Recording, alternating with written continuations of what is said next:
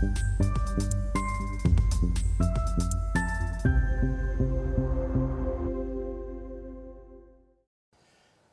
Bonjour, bienvenue sur Investir TV dans notre émission Levée de fonds. Les entrepreneurs en recherche de financement euh, viennent nous euh, présenter donc euh, leur projet. Aujourd'hui, c'est Pierre-Laurent Badin, le cofondateur de la société fluviale de logistique que nous accueillons. La société fluviale de logistique, eh bien, c'est un spécialiste du transport de la logistique fluviale en, en zone urbaine.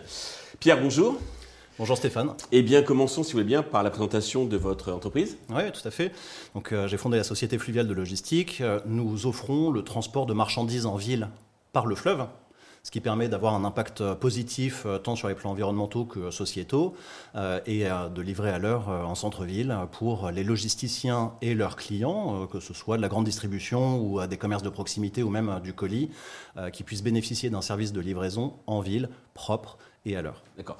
Alors, sur votre parcours précédent, je crois que vous donnez un petit peu du, secteur. Vous pouvez nous raconter un peu la, la genèse de cette société Vous avez deux cofondateurs? Tout à fait, ouais. Moi, je suis officier de la marine marchande à l'origine.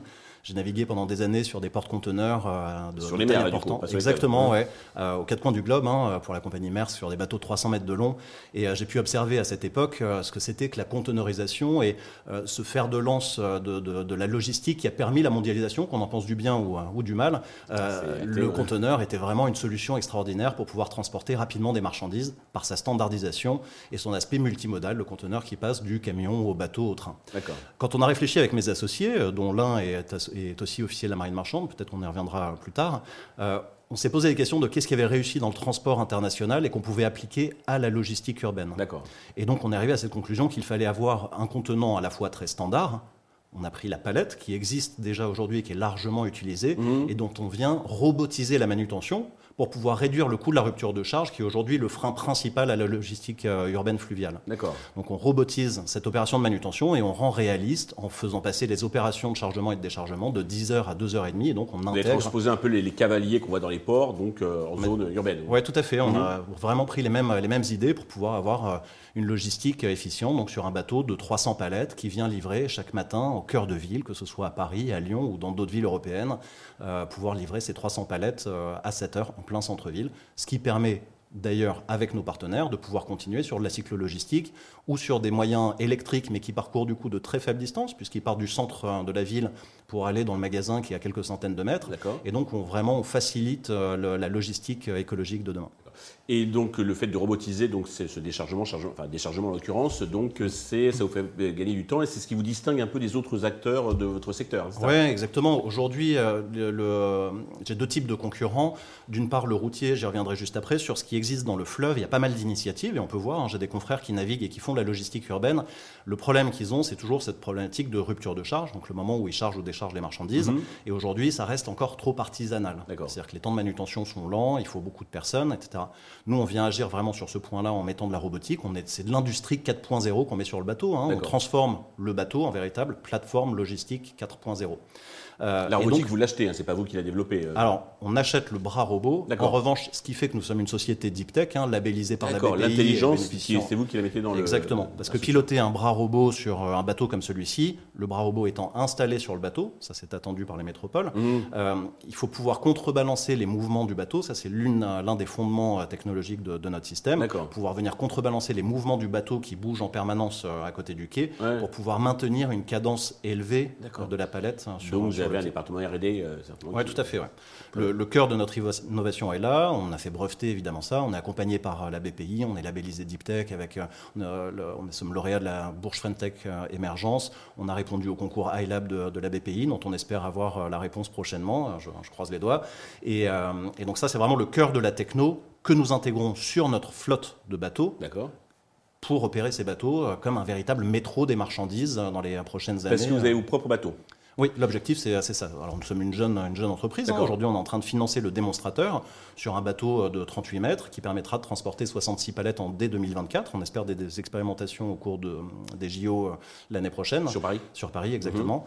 Mhm. Euh, et, et l'objectif évidemment d'être armateur. Aujourd'hui, il y a plein d'investisseurs d'infrastructures qui sont capables d'acheter ces bateaux. Pour ce vous achèterez aussi les bateaux. Vous opérez également les bateaux. C'est pas uniquement la, partie logistique qui vous intéresse, c'est l'ensemble.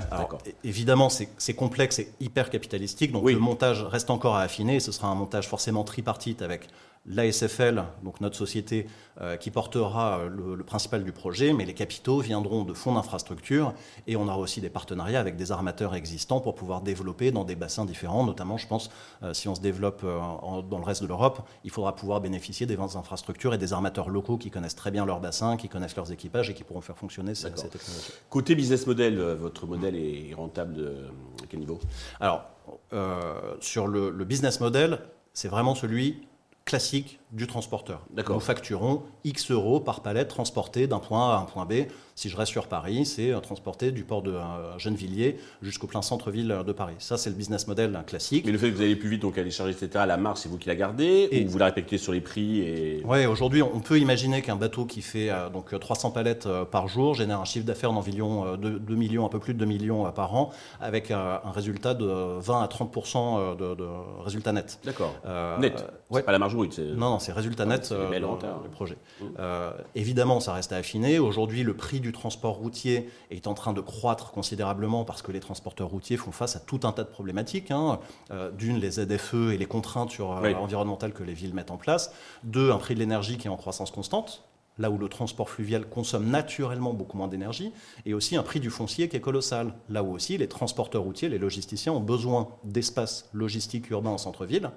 Notre bateau, qui consomme moins d'énergie et qui est en lui-même un espace logistique urbain. de stockage. Euh, quand il est hacké en centre-ville, voilà, on bénéficie de tout ça et ce qui nous permet de réduire le coût du, du transport euh, à la fin. Très bien. Alors, pour développer tout ça, vous avez besoin d'argent. Combien comptez-vous lever et à quel usage ces fonds vont-ils vous servir? Ok. Si je simplifie, le euh, financement donc, du démonstrateur en 2024 et de son expérimentation pendant 6 à 12 mois, c'est un financement total de 1,5 million. D'accord. Aujourd'hui, comme on est sur un projet à impact, on est fortement accompagné par euh, les puissances publiques hein, sur la subvention, euh, que ce soit de la BPI. Nous sommes lauréats de l'ADEME euh, Logistique 4.0 pour 570 000 euros. la BPI nous suit sur des obligations converties pour 500 000 euros. On est en train d'entériner ça. Il nous manque maintenant l'élément fondamental, qui sont les fonds propres, mhm. exactement. Et donc nous cherchons à ce jour 250 000 euros, pour lequel j'ai déjà des, des LOI à hauteur de 150 000 euros. Il me reste donc 100 000 euros à financer pour pouvoir lancer le projet on a lancé les, recrutements euh, des trois ingénieurs R&D actuellement euh, et euh, on espère pouvoir acheter, une fois ce financement bouclé, le bateau à la fin de l'année et donc expérimenter l'année prochaine. Si je résume sur la dépense des donc fonds... du chiffre d'affaires de l'année prochaine. Et du chiffre d'affaires en 2024, exactement.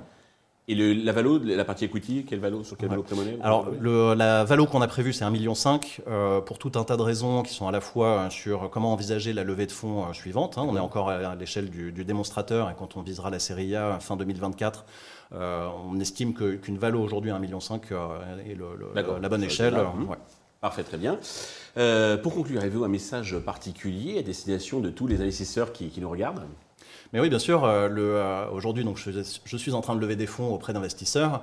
Euh, nous cherchons absolument des partenaires avec lesquels s'inscrire dans cette, cette, aventure qui est à la fois industrielle, à impact positif, et puis qui correspond au créneau du deep tech. Et donc on cherche ces investisseurs, on demande aux investisseurs de sortir de leur créneau digital dont ils sont issus habituellement pour venir dans cette aventure euh, vraiment, euh, vraiment industrielle. Donc, euh, bien écoutez, je vous souhaite donc de réussir cette levée de fonds. C'est un, projet qui est vraiment très, très séduisant.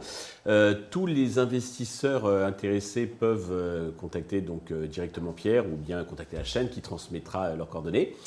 Merci à tous de nous avoir suivis. Je vous donne rendez-vous très vite sur Investir TV avec un nouveau projet dans lequel investir.